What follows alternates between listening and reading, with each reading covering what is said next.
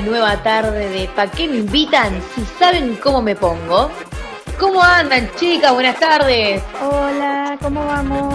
Hola. ¿Cómo van chicas? Buenas. Hola, hola. Bien, bueno, qué variadito el día de hoy. ¿No? Muchos, muchas cosas, un día intenso, un día intenso. Están pasando, cosas, raras, están pasando cosas raras, están pasando cosas pesadas y acá estamos nosotras trayéndole toda esta información. Bueno, arrancamos este jueves entonces con una buena noticia. Así es. Hoy, bueno, les traemos una entrevista, primero que nada, y que es en marco de la noticia de el cupo laboral trans que ha sido aprobada la ley y eh, estamos con Fran, que es conductor de otro programa también de la radio que se llama Transportando Ideas. Hola Fran, ¿cómo estás? Hola Noé, hola chicas, ¿cómo andan? Todo bien, un placer eh, estar aquí. Gracias, gracias por venir. Eh, bueno, tenemos algunas preguntas para que nos cuentes un poco sobre esta gran noticia. estamos muy contentas realmente de, creo que fue el mejor día de la semana.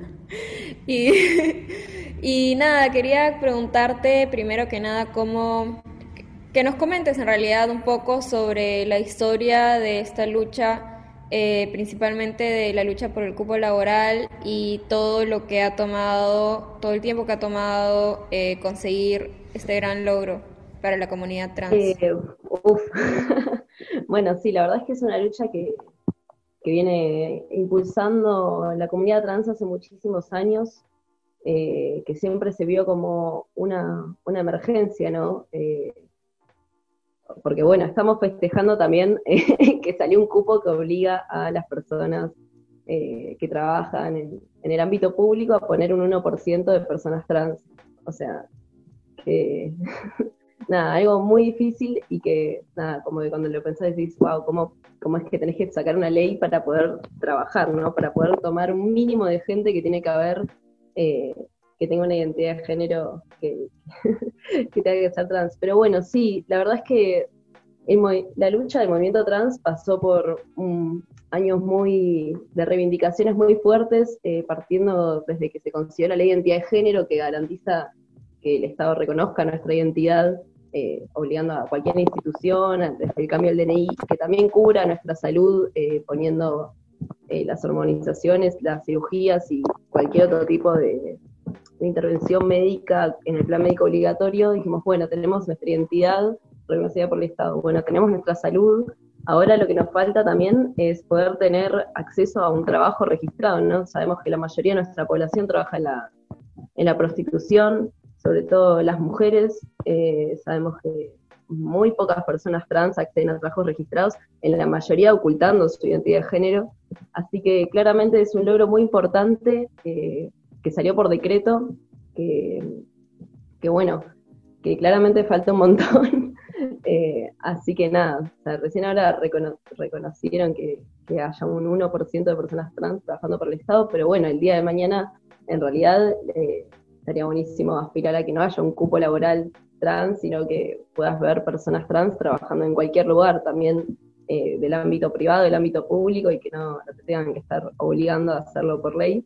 Pero bueno, hoy en día es, es necesario y, bueno, eh, nada, estamos muy contentos de, que se haya podido dar este paso por fin. Sí, sería re importante que, que bueno, más adelante no, no sea un cupo, como dices, sino que sea lo, normal eh, contratar a, cualquier persona eh, más allá de su identidad de género.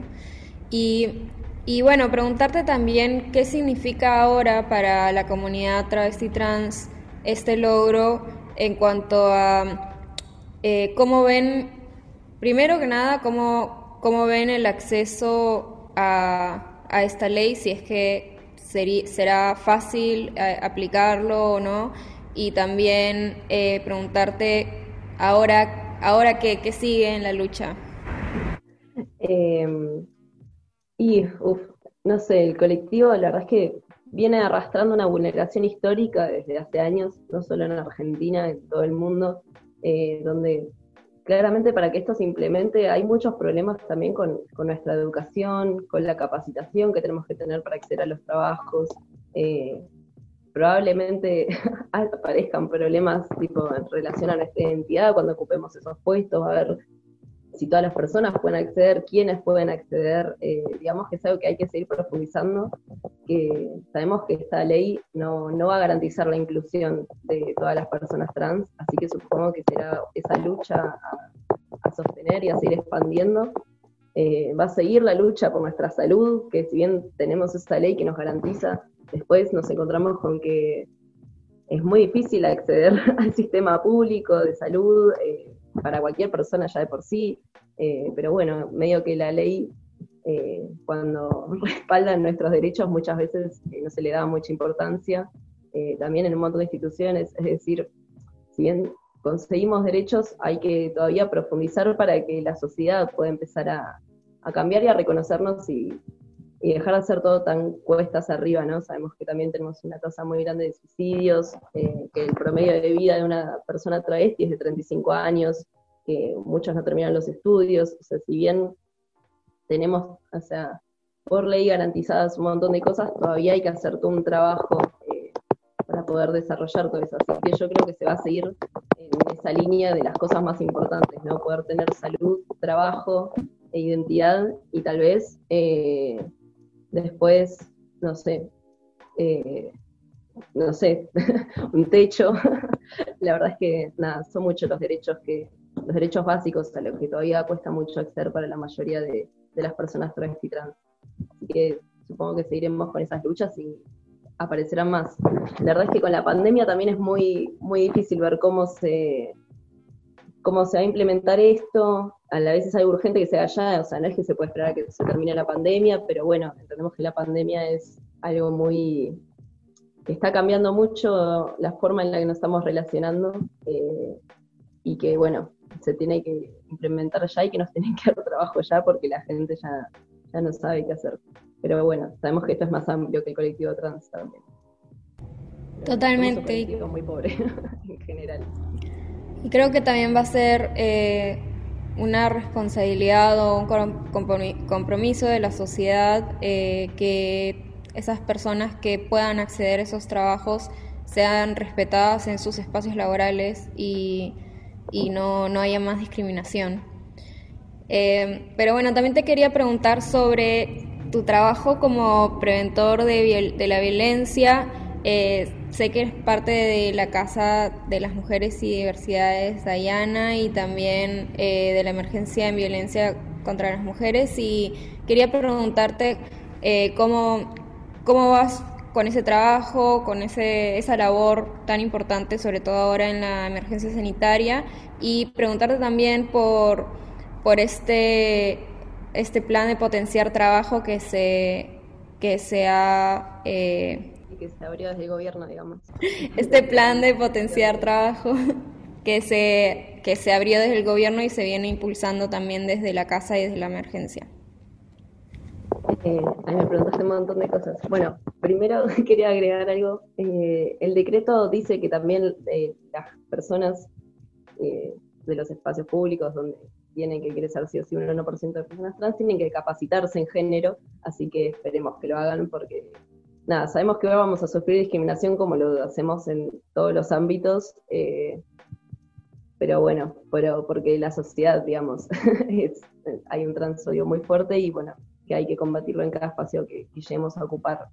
Eh, después, nada, con respecto, sí, soy promotora en prevención de violencia y trabajo en la Casa de las Mujeres. Ahora estamos tomando eh, este plan que se llama Potenciar Trabajo, que desde el Ministerio de Mujeres, Género y Diversidad, para, que es un plan para acompañar económicamente, digamos, a, eh, personas que estén en situación de prostitución, trata o personas que estén sufriendo violencia de género y principalmente, teniendo en cuenta estas dos variantes, eh, comunicarnos con distintas personas eh, trans que, estén vulneradas, digamos, no sé, que estén tanto en situación de prostitución o sufriendo violencia de género, entendiéndolo no solo como una violencia física, sino también una violencia estructural, como no poder acceder a un trabajo, como una violencia también eh, que puede ser psicológica, y bueno, desde ahí con las distintas promotoras nos estamos comunicando con, con distintas personas, eh, teniendo que hacerles una entrevista, viendo cómo es su situación, y la verdad es que, no sé, lo que más confirmamos todo el tiempo es lo duro y, lo difícil, ¿no? Que es eh, muchas veces para nuestro colectivo poder insertarnos, por así decirlo, en la sociedad eh, y poder acceder a nuestros derechos. Creo que mientras más entrevistas hago, eh, un poco mal me pongo de, ver la situación de un montón de compañeras y de compañeros y compañeros, pero a la vez, bueno, me da esta esperanza de decir, bueno, al menos nos estamos pudiendo hacer una red, nos estamos pudiendo comunicar, y si bien el gobierno solo está dando por ahora un plan económico, desde la casa estamos haciendo un acompañamiento también digamos, de, tener una relación con las personas, de ver si les podemos ofrecer otras cosas, eh, como por ejemplo, no sé, un plan habitacional si no tienen vivienda, eh, o también de, que se puedan acercar a los comedores o a los merenderos o a la casa eh, misma si necesitan ayuda. Así que nada, estamos haciendo, impulsando todo ese trabajo. y bueno, es lo que estamos tomando ahora. No sé si respondí a tus preguntas, pero muchas. me, mareé. Pero si querés que aclare algo o profundice algo, decime. No, estuvo perfecto. Muchas gracias, Fran. Y bueno, preguntarte también sobre el programa, que, que nos cuentes dónde dónde lo podemos encontrar en Instagram y a qué hora lo pasan por Radio Viral Comunitaria, eh, sus horarios y bueno, lo que quieras decir respecto a eso. Bueno, eh, sí, estoy recontento con nuestro programa de radio, así que escúchenlo. eh, lo pasamos por Radio Viral Comunitaria los jueves a las 13 horas y repetimos los sábados a las 15, no, 17 horas. Eh, nada, también nos pueden, por ahora no armamos eh, redes propias más allá del Facebook, que está como transportando ideas, pero bueno, los programas los estamos subiendo al Spotify de Radio Viral, eh, y bueno, sigan todas las redes de Radio Viral que seguro ustedes ya comparten, así que eso, escúchenos, está muy bueno, estoy yo con dos compañeras más, eh, con dos mujeres trans, que nada, son de son más grandes que yo, también son de otra nacionalidad y que siempre aportan un montón y es un programa no sé, muy rico para hablar de todo lo que es el colectivo. No sé, la verdad es que aprendo mucho de ellas, así que está muy bueno. También tenemos informe como semanal y hablamos cosas más de colectivo en general o de nuestras vivencias, así que lo recomiendo un montón. Y bueno, gracias por invitarme, me encanta lo que están haciendo, siempre recomiendo su programa, así que bueno, espero que sigan y que les vaya muy bien. Así que gracias. Gracias, Fran. Gracias. Gracias. Muchas gracias, Fran. Y que esto además sirva también para recordar la ley Micaela, que todavía seguimos pidiendo que obviamente se pongan todos los espacios, eh, tanto públicos y privados, para la capacitación de género. Sí, muy urgente. Es súper urgente. Urgente y necesario. Urgente y necesario. Bueno, y hablando de inclusión y de avances en lo que es la igualdad como ciudadanos dentro de este espacio, dentro de este territorio, también estamos para festejar que eh, ya hacen 10 meses que a tres mujeres, Jimena, Cecilia y Eliana, las convocaron para ser parte de la planta de Villa Constitución de Hacendar, que es esta empresa que anualmente eh, generan 1.750 toneladas de acero que usan el alambre para diferentes construcciones en lo que es la industria y la agroindustria. Estas tres mujeres son pioneras en la línea de producción, ya que esta empresa hace 77 años que está abierta y recién es la primera vez que suman a tres mujeres dentro de los 1.700 empleados que, tiene la empresa para poder trabajar en algo que sea relacionado íntimamente con la industria. Estas mujeres están en, eh, en el sector de trefilación, que es la etapa final de la cadena de la confección de alambres. Así que estamos muy contentas eh, y ellas también están contentas, estuve leyendo entrevistas y están muy contentas porque más allá de que esto es un impacto de, ver mujeres trabajando al igual con, los hombres que estaban acostumbrados a trabajar en este tipo de industrias, eh, fueron muy bien recibidas y, bueno, suman a, este despertar y, a, esta, a este nuevo enfoque de igualdad que también se ve dentro de lo que es la industria argentina. Así que bueno, estábamos contentas y queríamos también compartirlo, eh, como hicimos la semana pasada también con lo del Saucom, estar empezando a, sentirnos un poquito más parte de, que todo también puede ser vamos nuestro. Por esas, vamos por esas mujeres que siguen ocupando espacios, loco. vamos, vamos, vamos todavía, vamos todavía. Vamos, totalmente. Conquistamos espacios. Conquistando a pleno. Bueno, y ahora seguimos con noticias, esta vez obviamente no tan eh, felices ni contentas, eh, porque siguen, nada, nos siguen matando, esa es la realidad. Em, justo en, en, el Instagram de Emergencia en Violencia, donde pueden seguir informándose sobre nada, las movidas que seguimos haciendo y los reclamos que seguimos haciendo. Eh, esta semana eh, estamos eh, pidiendo justicia por tres compañeras, Dora, Ludmila y Janina. Eh, una de ellas, eh, voy como diciendo de a poquito la, las situaciones de cada una. Estamos contando, bueno, de Dora Hidalgo, que tenía 67 años, estaba desaparecida desde el 30 de agosto en Maipú, Mendoza, y la mataron. Eh, tiraron su cuerpo en un pozo de agua y lo taparon con cemento. Y el femicida, por suerte, eh, está detenido, pero todavía no sabemos eh, si va a seguir detenido o lo van a liberar. El otro caso es de Janina Montés, que tenía 31 años. Su expareja Luis Eduardo Gómez la mató en el jueves pasado en su casa de Comodoro Rivadavia y también está detenido. Esperemos que siga así. Eh, y otro femicidio más de Ludmila Preti, que este es uno de los más famosos que salió esta semana, eh, porque es el caso de una chica de 14 años, eh, que obviamente también la mataron, y esto fue en Francisco Álvarez, Buenos Aires, y también el femicidio. Terrible. Es terrible, la verdad que obviamente nosotras lo que seguimos pidiendo, así ya con urgencia y todo, es que esté la ley de, en, en emergencia en violencia, eh, seguimos pidiendo basta de femicidios, eh, cada vez eh, se va achicando la cantidad de horas en las cuales nos matan, así que seguimos eso, exigiendo la ley y desde la campaña donde estamos participando todas, seguimos exigiendo esto, que nos paren de matar. Sí, también damos todo nuestro apoyo a, las, a los familiares y, de las víctimas eh, en ese sentido, agrego, eh, Naim, como hemos contado, otro, otro terrible caso de femicidio que, se viene acompañando en el barrio de la 31, que, que fue el de Florencia Galarza.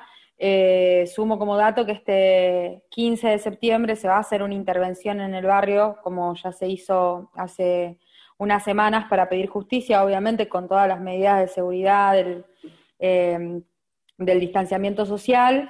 Eh, pero bueno, la idea es poder eh, nuclearnos ahí, hacer una intervención rápida eh, y también como poder dejar una huella en el espacio público que visibilice este, este pedido de justicia por, por Flor y por, también por Liliana, que fue otro caso de femicidio muy terrible de la 31 que se está cumpliendo un año y seguimos pidiendo condena al culpable.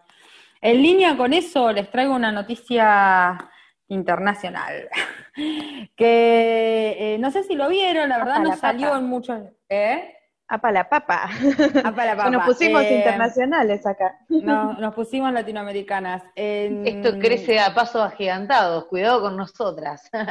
Totalmente, cuidado con nosotros. En México eh, no salió en muchos lados, se viene como registrando más que nada en páginas de Instagram y en algunos, alguna nota de Infobae, alguna nota, ay, no, pasé chivo de medio, de, medio no ocupado encima, pero no importa. Bueno, Eh, en algunas notas así aisladas salió, así que estamos tratando de como empaparnos y saber un poco más del tema, pero hubo una ocupación, una toma del Consejo Nacional de Derechos Humanos en México que lleva ya cinco días, hasta ayer llevaba cinco días.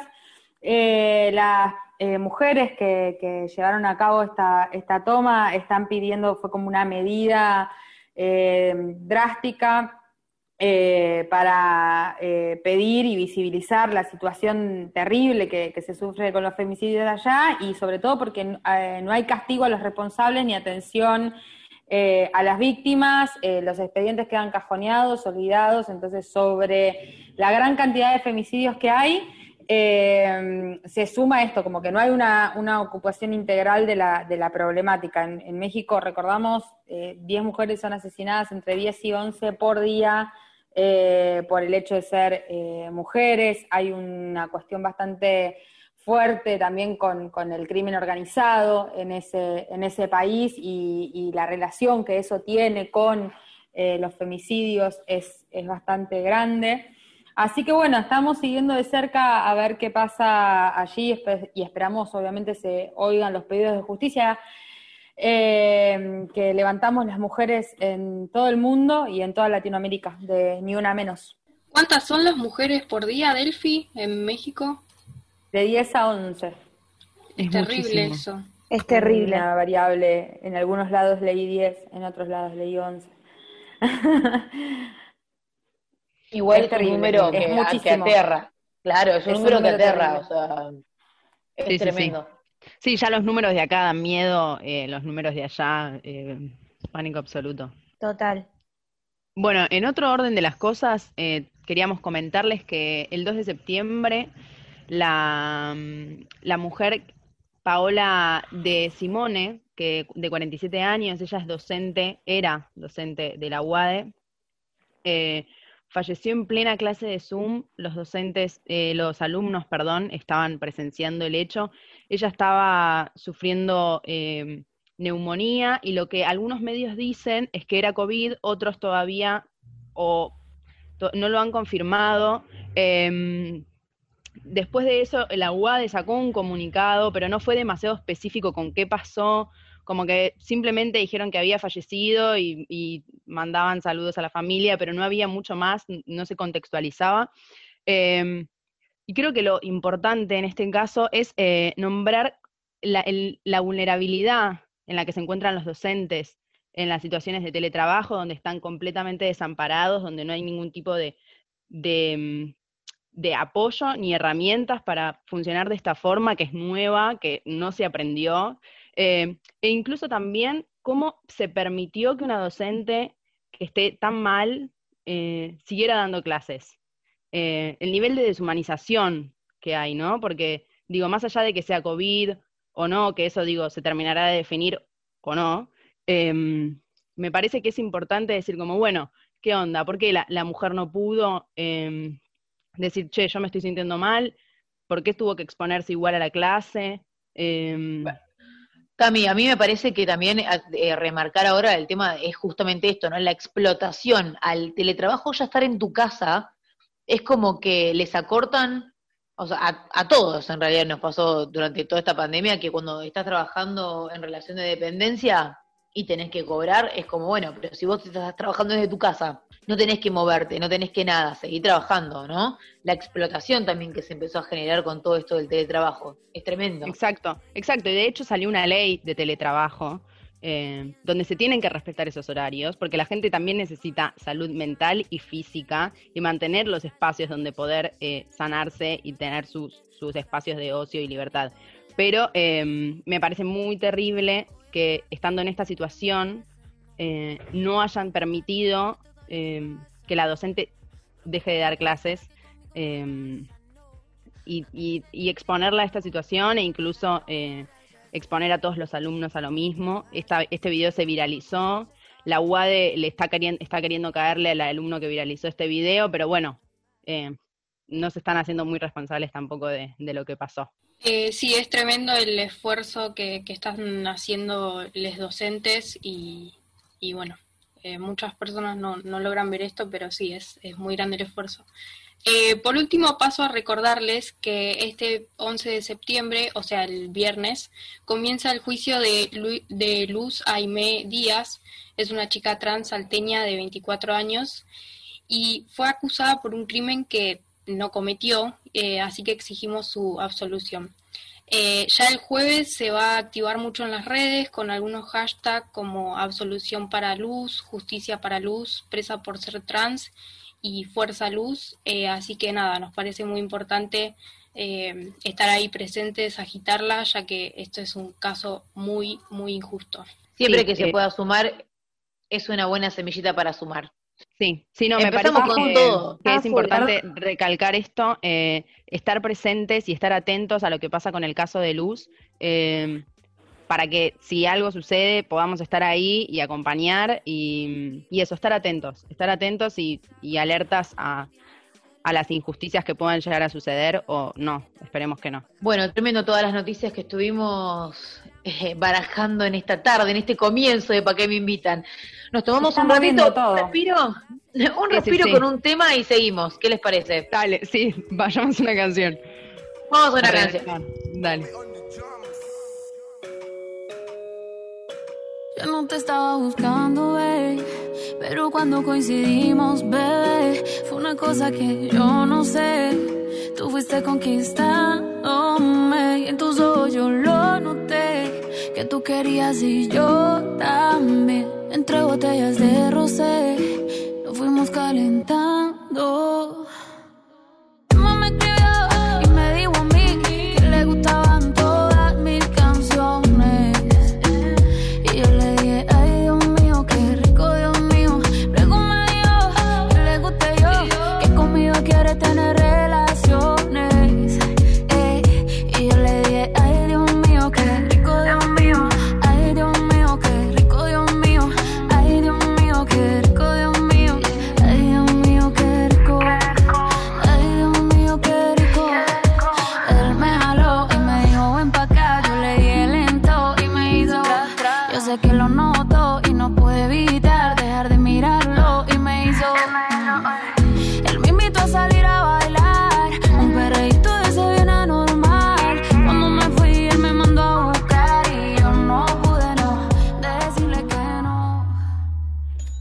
Escuchando a Carol G con el tema Ay Dios mío, ¿qué nos abre esta sección de Pa' qué me invitan? Que uff, acá adentro ya hace calor. El 6 de septiembre se cumplió otro Día Internacional del Sexo, teóricamente porque el 69 es la posición del Kama Sutra más conocida por la mayoría, y además porque plantea una posición de igualdad en cuanto al placer.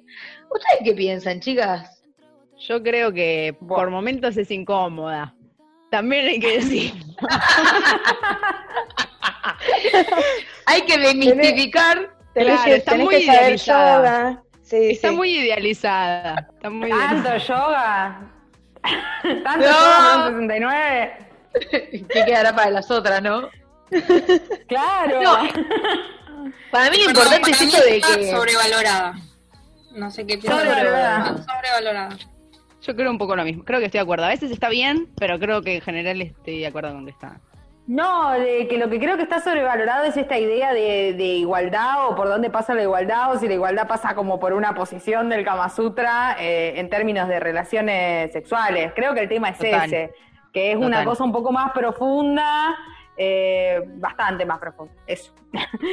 Bastante más profunda y para mí no solo eso de, la igualdad en cuanto a las posiciones, sino también en esto de el placer con eh, como si como si con el sexo oral fuera lo máximo del placer que podría llegar a alcanzar en el goce de un no sé de un acto sexual qué sé yo hay miles mm. de maneras y es como que siempre lo tradicional nos llevó a lo mismo no y el dar y el recibir sí también hay es muy común que en general, en relaciones heterosexuales, sea la mujer quien más da y quien menos recibe en general, o quizás...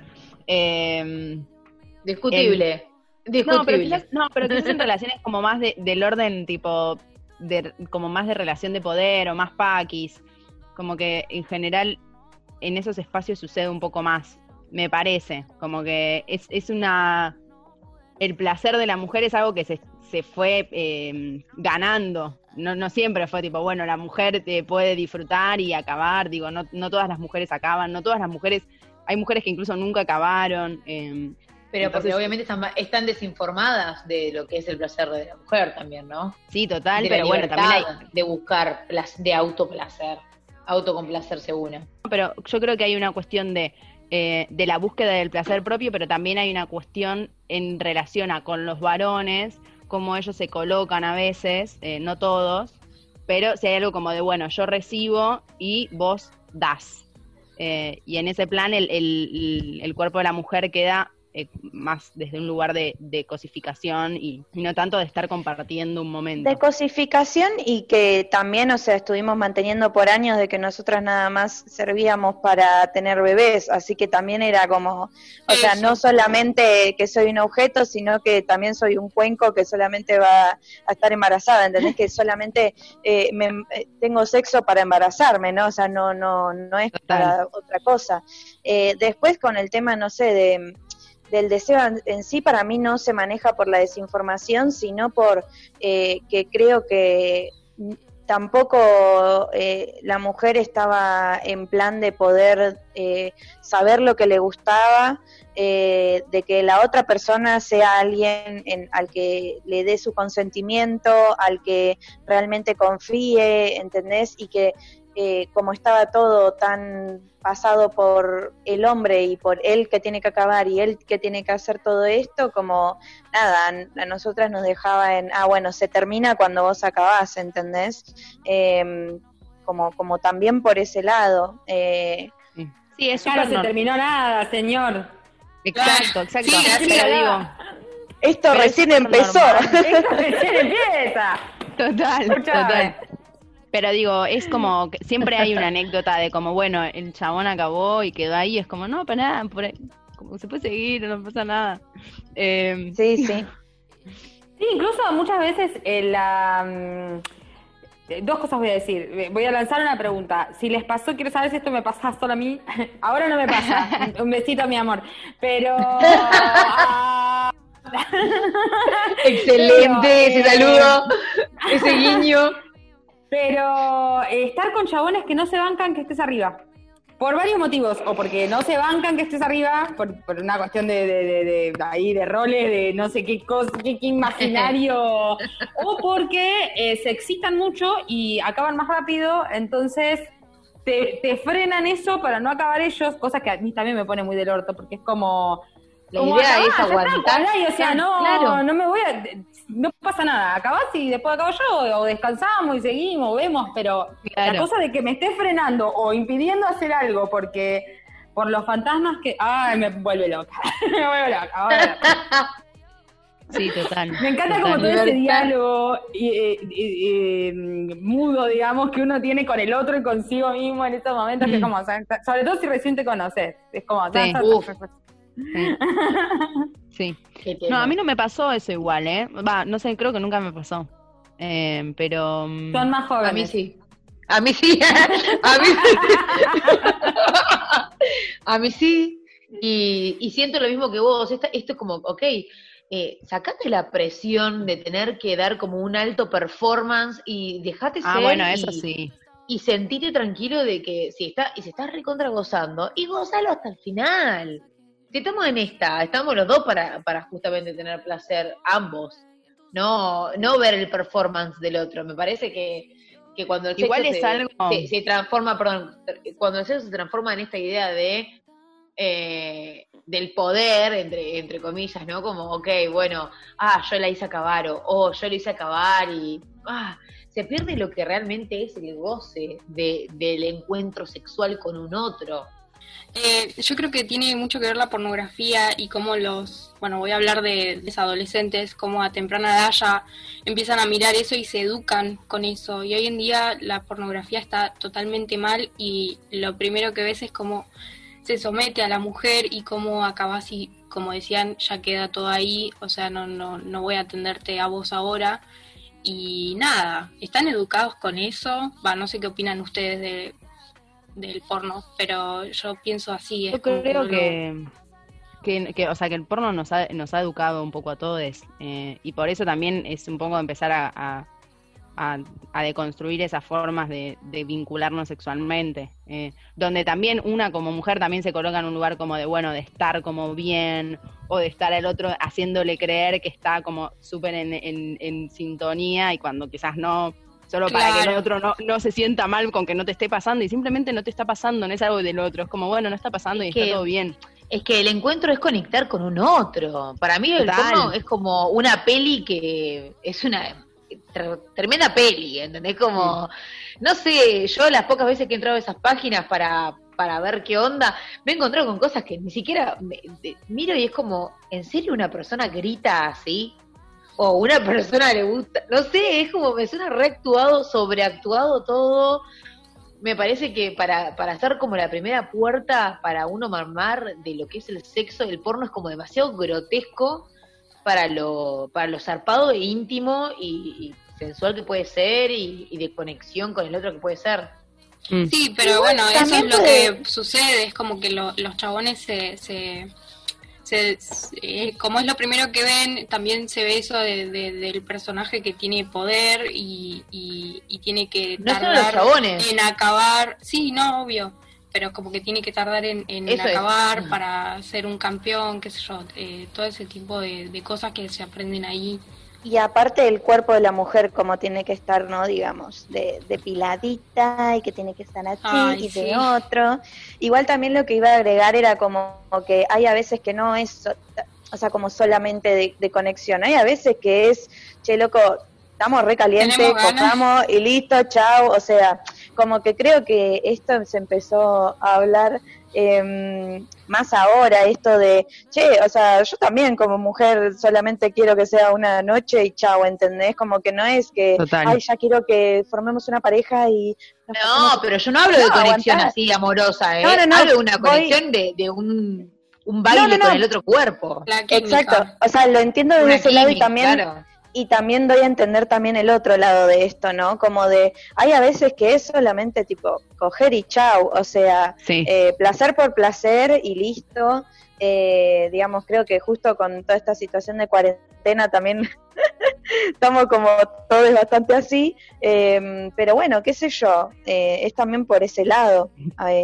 sí, todos calientes, estamos todos recalientes. estamos recalientes. estamos, Estamos recalientes, hasta las tetas, estamos indignadas, estamos recalientes. Eh, cuando eh, salgamos de esta pandemia, que tengan cuidado. Vamos, cuando salgamos de esta pandemia hay, un, hay un capítulo de South Park que en realidad no tiene que nada que ver, pero hay una imagen de una montaña de orgía y tipo todo desnudo cogiendo en esa montaña y fue como, ok, se me representa eso en la cabeza. Va a ser una marcha rara. el, día, el día que... Va a ser raro, va a ser raro. Una, yo estaba hablando de una marcha, pero bueno. Vamos a marchar y de la nada terminamos todos garchando. Sí, nos vacunan y vamos. Sí. No, mm. el tema de... ¿Qué onda? y vamos. dame el líquido, dame el líquido que quiero ir a coger. ¿Qué, qué, tema, ¿Qué onda del tema del consentimiento después de todo esto, no? Sí, total. Abro ahí un nuevo debate, porque vamos a estar todos calientes y ahora. Del, del consentimiento y del cuidado, o sea, ojo. Sí.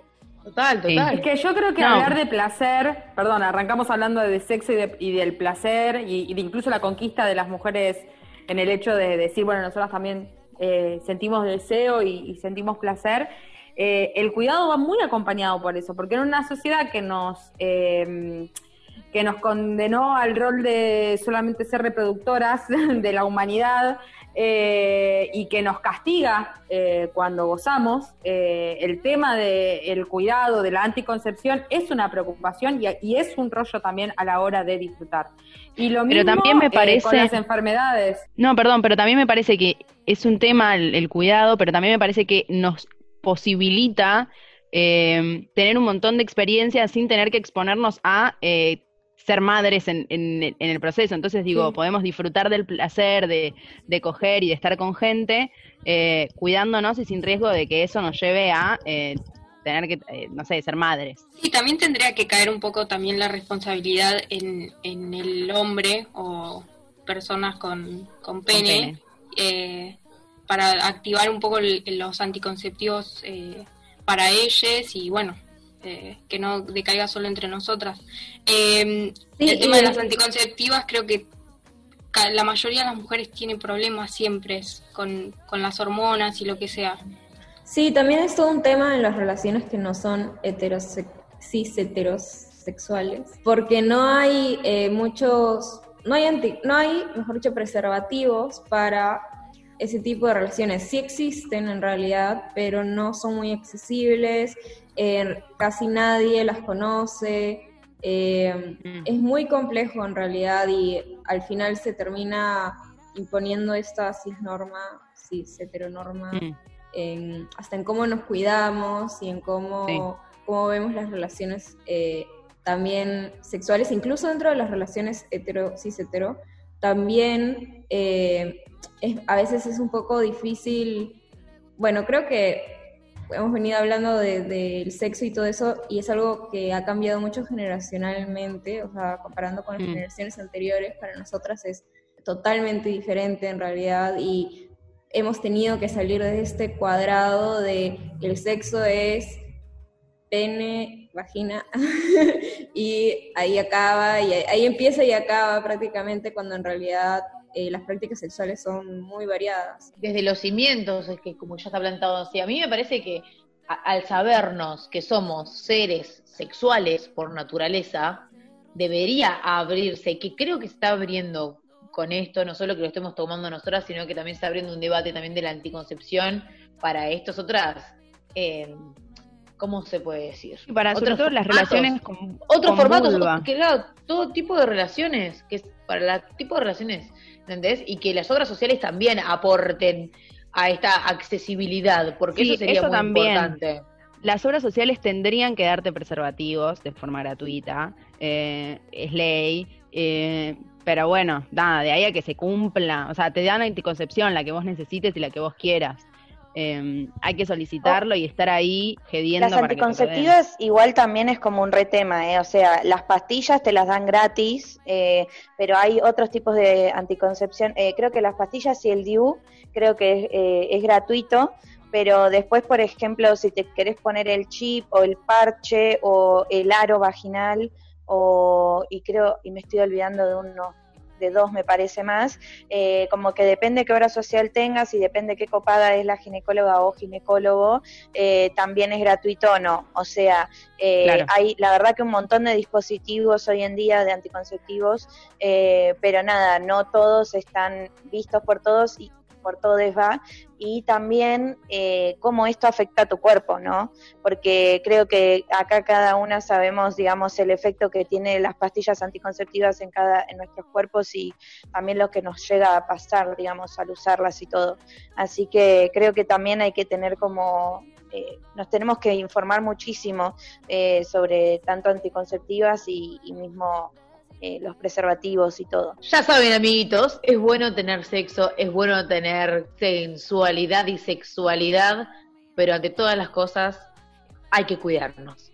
Sí, y encontrar el mejor método y encontrar el mejor método que a cada uno le, le cierre y lo haga sentir cómodo y le dé libertad y seguridad para disfrutar del sexo. Y también recordar que por ahí quedar embarazada no es eh, el único riesgo, que hay muchos riesgos, las enfermedades son pueden ser muy graves y las de transmisión sexual pueden ser muy graves y es muy, muy, muy importante eh, tomar eso también en la misma consideración que el deseo de no quedar embarazada. Y nos vamos con un tema de Gilda, así para bailotear y y aprovechar este deseo encendido en nuestro cuerpo, nos vamos con. Pero por supuesto. Corazón valiente, vamos.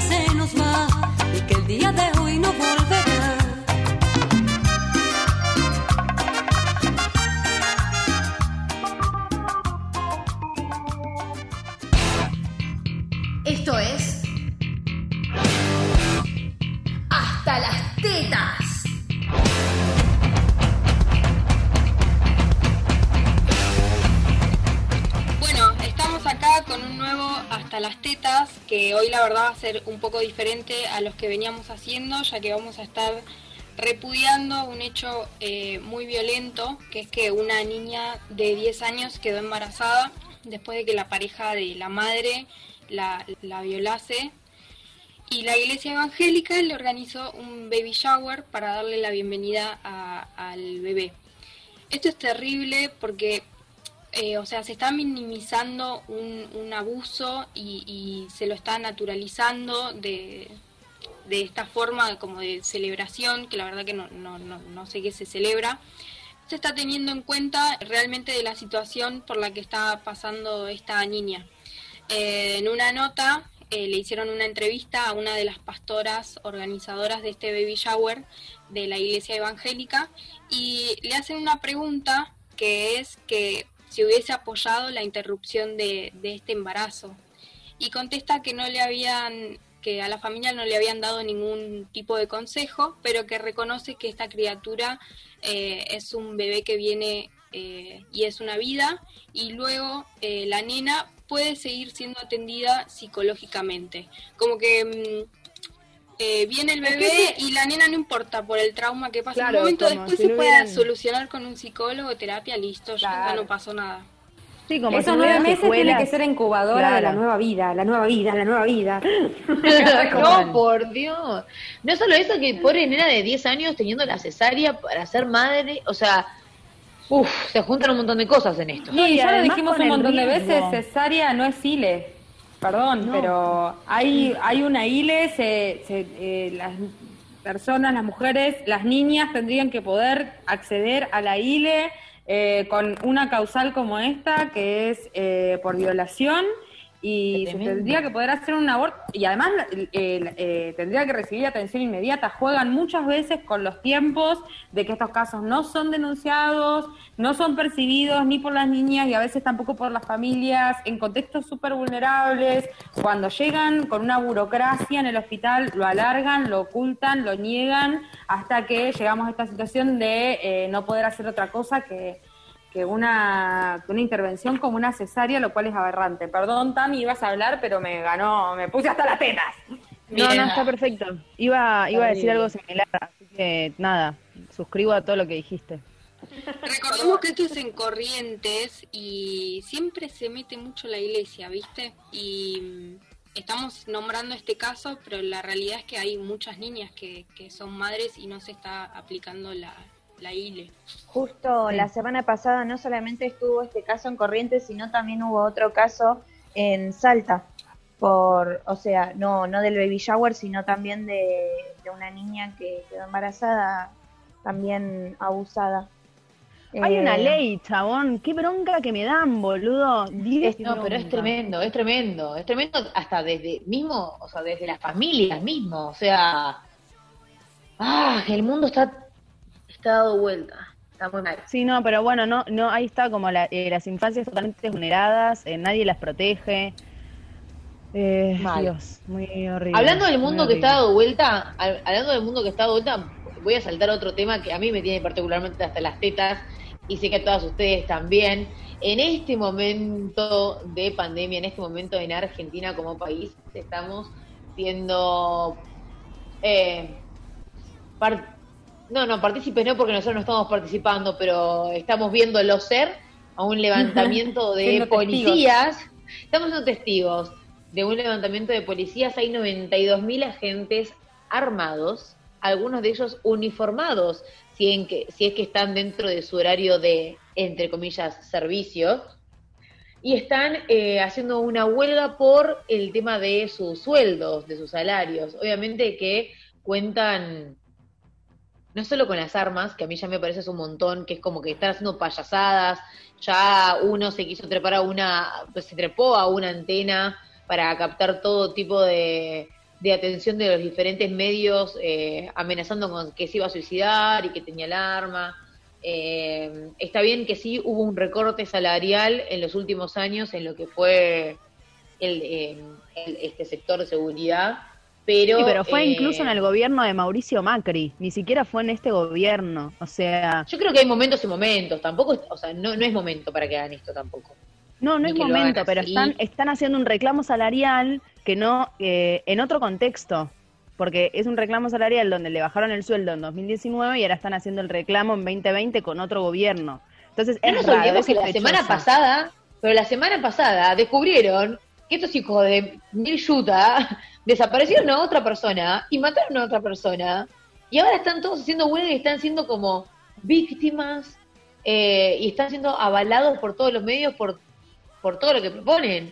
Incluso, incluso policías bancando a Chocobar. Eh, la verdad, yo eh, me pone del orto, no sé, me pone mal, me pone mal, no, tengo más no sé, no quiero decir más nada, yo me tiempo podría, Dios, no puedo, perdón. Sí, yo creo que hay, hay acciones eh, terriblemente repudiables, como decían recién, a ver, el circo de amenazar con suicidarse, eh, preponder a ver, cuestiones que también vienen de la mano con, con el abuso histórico de poder, digamos, de cierto de cierto sector de, de estas fuerzas. Eh, creo que lo que expresamos es eso. Hay, está bien, una cosa es el reclamo salarial, más allá del momento y eh, que, pueda o no ser legítimo, eh, que se puede discutir, y otra cosa es, nada, montar ese, ese tipo de cosas o llegar a ese tipo de comentarios cuando sabemos que eh, dentro de, la bonaerense, que es lo que está reclamando, se,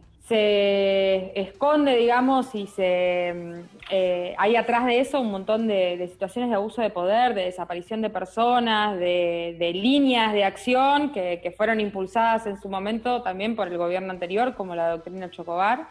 Eh, y que eso se ha caldeado, digamos, en el marco de todo esto, nos parece una vergüenza. Sí, Gracias por hacer un análisis, Elfe, porque... Ponele, lo intenté, lo intenté. A mí me pone... totalmente... Hasta las tetas, no puedo pensar, no puedo pensar. estaba totalmente incapacitada. Es un sector complejo, es un sector complejo. Sectores complejos... pasando yo abortaría por si nace policía. ¿Qué crees que te.? Claro, ¿hace, cuántas semanas? ¿Hace cinco semanas es atrás? Es muy difícil, porque después marchamos y, está es, como esa situación de que yo lo que les diría es que, bueno, nada, eh, está bien el reclamo salarial, está bien que también. Eh, quizás hay muchos, eh, nada, personas de la policía que son trabajadores que, que están tratando de hacer un bien a la humanidad eh, y que en eso es, cierto que es muy poco lo que cobran, incluso comparándolo con policías de otros lados, eso también hay que decirlo. Sí, total, eh, Y, entiendo todo eso. Ahora, bueno, acuérdense muchachos, porque cuando salgamos por el impuesto a las grandes fortunas, cuando salgamos por el aborto, cuando salgamos por los femicidios, eh, cuando estemos ahí en la calle, cuando hagamos nuestro encuentro, acuérdense. Porque y que no hagan represalias como hacen. Después no vienen a Claro, vienen a reprimir como si, claro. Claro, ellos ahora están cómodos sabiendo que no les, no les, no los van a reprimir a ellos. Es muy gracioso porque muchos decían, algunos decían, es mi miedo más grande.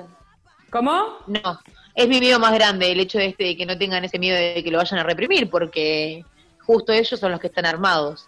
A mí me, me, me pone un poco me corrospe la, la garganta. Sí, a mí me, da, a mí me, genera, perdón, eh, cierro con esto, a mí me genera duda, eh, pero bueno, obviamente es súper válido el reclamo. El tema es, bueno, en qué contexto, cuándo, cómo, cómo se amotinaron en frente de la, de la quinta presidencial. Todas esas cosas a mí me, me hacen dudar eh, de las intenciones de este, de este reclamo. Eh, y bueno, y después la Yuta, que no es mi amiga, digamos. también hay que decir. ¿Quién tiene amigo de Yuta? bueno, yo voy a tirar otro título acá para hasta las tetas y, y me muteo directamente, me muteo directamente. Quema de barbijos. No, es una cosa. bueno, chao, chao, listo, adiós. Qué madera. Qué madera. que tenías, tenías algo para ofrecerle a los manifestantes Ah, sí, es un llamado a la solidaridad. La próxima vez que quieran poner una lata de batata para quemar sus barbijos, que me, me pidan antes que yo con la batata hago un par de pastafrolas para todos. Es la lata de batata quemando los barbijos. Uno, eh, ¿sabés que había uno que ya vi en otra mm, los vengo siguiendo. ya vi en, otra, otro reportaje que es un docente que anda siempre en esas movilizaciones. Él dice que es docente. Yo, la verdad, espero que esté mintiendo, pero está con. la bandera. Con, un cartel que es una clave de sol porque él es docente de ah, música. Viva la... Ay, viva la música. es el que dice viva la música, no a los barbijos, o una cosa así, o viva la música. No sé, una cosa de decir. ¿Qué tiene que ver el culo con la témpera? ¿Qué tiene que ver? Nada. Y otro que vi terrible, uno con una huipala. Con una huipala, con una, un, rubio menemista con una huipala, o sea, no, no, es por los rubios, es por el rubio menemista de. Con la huipala colgada a la espalda, diciendo, vamos a hacer un OM. O sea, toda Latinoamérica unida, con la mandíbula así tipo cayéndose, con el video del chabón, diciendo, vamos a hacer un OM. ¿Qué le pasa, señor? Lo peligroso. Esa apropiación cultural. Claro, sí se puede ver. Lo peligroso de todo esto es que estamos en lo que es eh, el pico de la pandemia que cada vez crece más. Eh, y es muy jodido que estén sucediendo estas cosas, es muy jodido también eh, todo lo que está pasando con, con, bueno, con las salidas a la calle, que obviamente es súper válido y cada persona tendrá sus necesidades, pero, em, pero bueno, es jodido que en este contexto estén haciendo estas cosas. Bueno, Qué tremendo todo ¿Se nos acabó el programa? Se nos acabó el programa, nos quedamos como suspirando en el aire, nos quedamos como ahí, suspendidas. Yo creo que todo esto va a seguir, que hay una situación de mucha convulsión eh, propia de los momentos de crisis que se viven y que, bueno, en este programa estamos para darle voz también a, eso, a cómo las mujeres nos organizamos y eh, seguimos luchando por nuestros derechos y enfrentamos eh, los discursos y las acciones reaccionarias y, y vamos a la cabeza para ver cómo, cómo salimos de este caos, ¿no? Salimos de este caos. Bueno, esto fue. ¿Para qué me invitan? ¿Saben cómo me pongo? Nos pueden seguir en las redes. Tama, ¿cómo son las redes? Arroba, ¿para qué me invitan? Radio. Y la de Radio Viral Comunitaria. Arroba Radio Viral Comunitaria. Y ahí nos siguen y nos likean y nos comparten y hacen todas las magias virtuales que pueden hacer no solo con nosotras, sino también con los otros programas que están súper, súper interesantes y los invitamos a que también les, les den escucha y que disfruten de su contenido. Exacto. Eso fue para y... que me invitan. Si saben cómo me pongo. Chao, hasta la semana que viene.